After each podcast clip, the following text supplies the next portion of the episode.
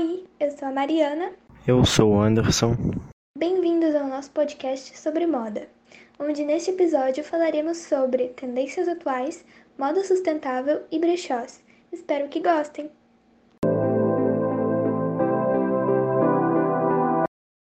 Para darmos início, vamos comentar sobre como surgiu a moda. Ela surgiu em meados do século XV, no início do Renascimento Europeu. Moda significa costume que provém do latim modus. Normalmente é passageiro e sempre se altera com o tempo. Por isso, atualmente existem diversos temas ou nomes para determinados estilos que estão em alta. Agora iremos falar sobre eles.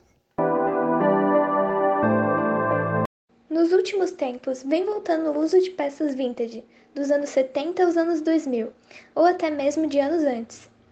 Peças coringas como xadrez, acessórios diferenciados e costeletes estão tomando conta da moda nos dias de hoje. Percebe-se que muitos desses estilos utilizam muito de edições características para determinados temas, como se fosse realmente um grupo para aquele estilo. Exemplos de estilo que entraram em alta o estilo indie tomou conta das redes sociais no ano passado, com o uso de peças coloridas, buckets, correntes, cottagecore, voltado mais para roupas delicadas, com muito uso de flores e tons claros. Dark Academia peças normalmente de inverno, com tons neutros e principalmente a cor marrom, mostrando ser um estilo mais clássico, com detalhes vitorianos. O Grunge Fairycore, meu favorito, pois utilizam de tons escuros que remetem à natureza com um toque mais urbano, e a utilização de peças coringas como os corseletes e, claro, muitos acessórios, por exemplo, luvas. Agora falaremos sobre o que é moda sustentável. O que significa? Basicamente, ela defende a redução dos poluentes na produção de peças como roupas, calçados, acessórios e impactando o mínimo possível o ambiente.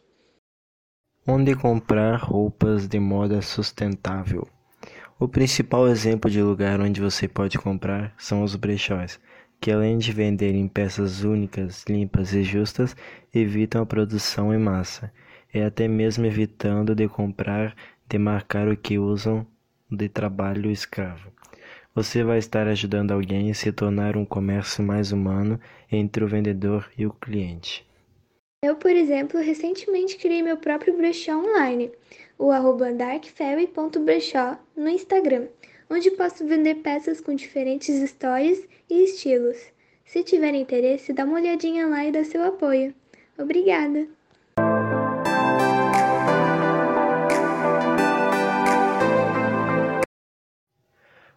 Esse podcast foi elaborado na aula de mídias digitais. Os professores responsáveis são Tairine Gabriela e Rodrigo César. E agora vamos finalizar o podcast de hoje. Obrigado por ouvir até aqui. E até a próxima. Tchau.